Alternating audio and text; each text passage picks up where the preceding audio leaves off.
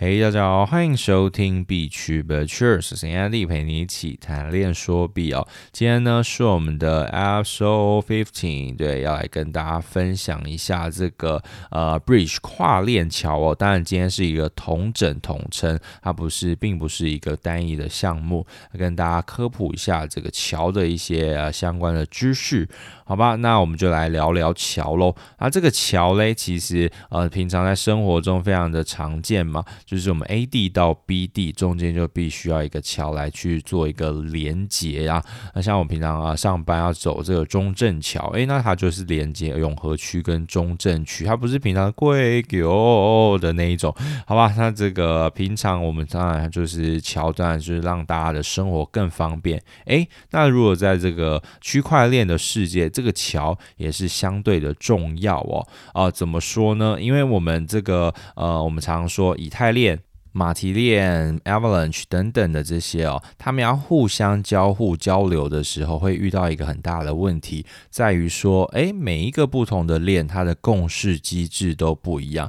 诶，你可能是 POS，你可能是 POW，你可能是呃其他的一些更多新潮的这种呃验证共识机制。那不同的情况底下，那你要去怎么做交互呢？诶，我们又可以拉到我们之前所说的，呃，这个呃每一个链。他都有彼此的一个信任边界在，因为他们只知道我们自家发生什么事，他不知道外面的世界，所以对他来说，外界是虚无的，是不，他不知道外面任何发生的任何事情。所以我们可以说，这个区块链其实是相对封闭的，所以我们才会要导入可能是 Oracle 啊，来去植入一些呃预言机嘛，所以它会有一些其他的把外部讯息带进来。诶，那今天如果是在这个 Web 三点零世界，我们盖的这个桥啦，它它的重点就是成为这个验证者的角色，诶，告诉你，或是打破这个信任的藩篱，或是他可以去呃这个角色啦，就是他可以去当做验证者。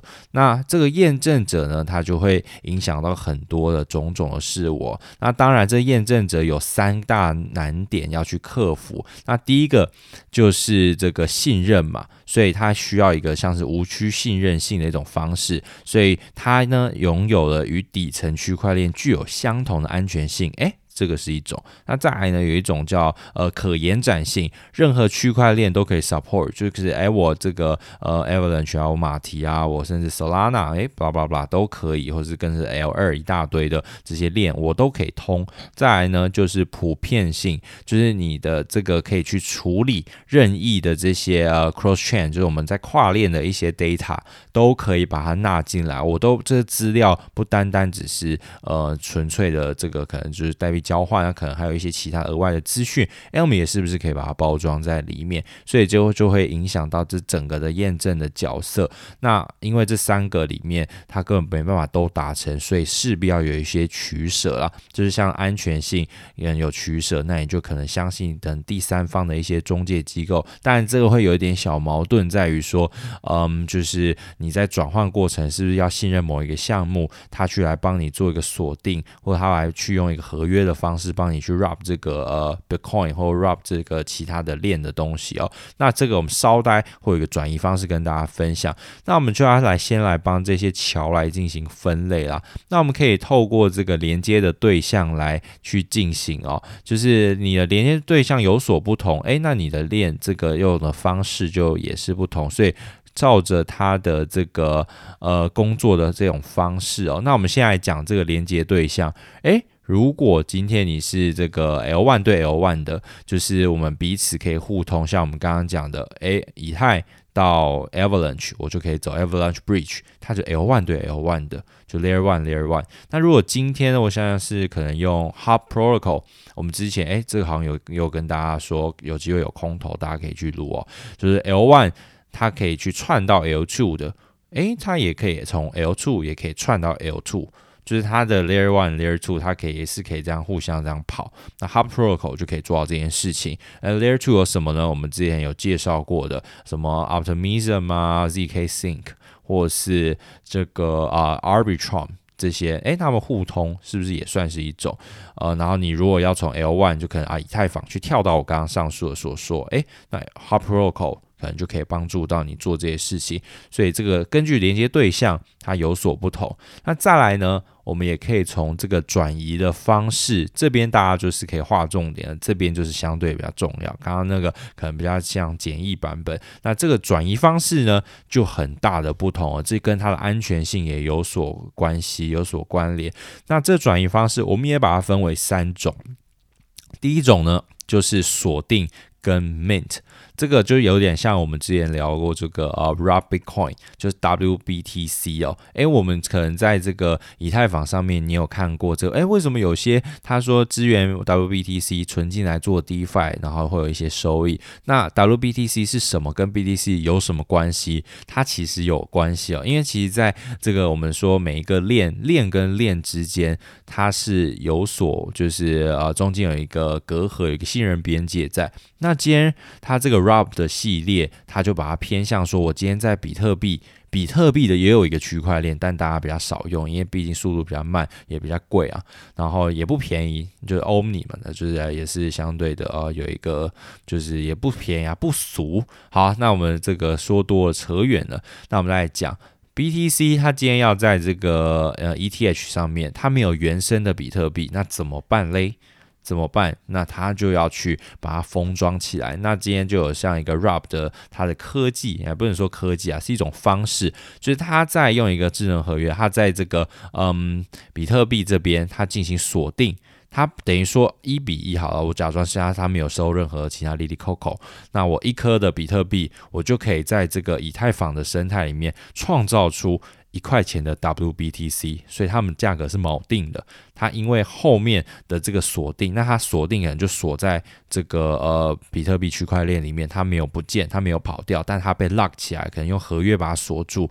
那我在这个嗯，就是以太坊这边，那我就可以创造出一个 WBTC，所以你就可以自由进行运用。那为什么要这样做？因为在以太坊没有原生的比特币。没有原生的 BTC，所以他用这种方式就可以，就是有点像映射的感觉，然后去做出一个。那如果到时候我们反向回去的话，你要解锁那个比特币，那你就必须要拿刚刚我们说的 WBTC 来进行兑换。所以这个就是锁定跟 min 的方式。那你可以有一些呃例子，像我们刚刚说 Rob Bitcoin。这个比较常听到啊，或是呃 POS 的 bridge，诶，这个 POS 是什么？就是 Polygon 的，它的这个 bridge 也是用这种锁定的方式，让你在呃马蹄链上面进行。那再来呢，下一种就是这个 Burn and Mint，就是它是用燃烧的机制。那我们刚刚说的这个 Hub Protocol，它就是采这种方式，就是你如果在嗯这个呃举例啦，你可能在 L 二跟 L 二的链里面，嗯，可能 Arbitrum 跟 ZK，哎，他 Arbitrum 跟 Optimism 哈，它好像还没接这个 ZK。然后好，这两个链就是都是 L 二要进行的时候，那它会怎么处理呢？它就会把你刚刚所生出来的这个呃 Coin，你想要转的这个代币，好，主要是也是以太坊好了，它。它在 A 区，它在你 Arbitrum 里面，哎，升了，那你在它的呃这个嗯 Optimism 就会拜拜，就是就会创造出一个，就是这边销毁，那边产生，所以它就变得是从 A 销毁 B 产生，那跟刚刚有一点本质上的不同，那大家可以去想一下，那 Hub Protocol 就是来做这件事情，那再来呢，这个就厉害了，这就是原子交换，它可以将这个 A 链的资产。然后直接兑换为这个 B 链上面，而且是 trustless，它是无需信任的，所以更加的去中心化。然后它是依赖这种自我执行合约来去进行资产的兑换啦，所以来消除我们刚刚说的，就就是锁定或是其他的铸造机制里面所会遇到的一些问题。因为相对的，我们这个就是还是有经过这个第三方。今天如果走这原子 swap 的路线呢，它一切都是走这个合约会相对安全许多。那有什么像 C Bridge Connect 跟这个呃，我们常听到这个 THORChain，他就想要做到这个跨链 AMM，那它是相对复杂的，所以呢，它有一个还不错的一个成绩哦。紧接着呢，我们对这个桥的功能来进行一些分类啊。那有什么？像 Chain to Chain 就链对链，那就像是我们刚刚前面说的，呃，锁定跟 Mint 跟 Burn and mint 这两种方式，哎，就比较偏向这个哦。那或是这种多链，哎，多链就我们刚刚说的原子交换，这就蛮适合的。就是它的桥可以在两区块链上面，然后跨链的跨多个区块链来进行转移资产哦，更加的方便。那再来呢，就像专用桥，像我们说的这个 Hop Protocol 的 Rollup 对 Rollup，就是你可以把它简称 L 二对 L 二这些链。然后呢，再来就是封装的这一种。Bridge 封装，刚刚说的 Rob Bitcoin，或者你说 Rob 门罗也有。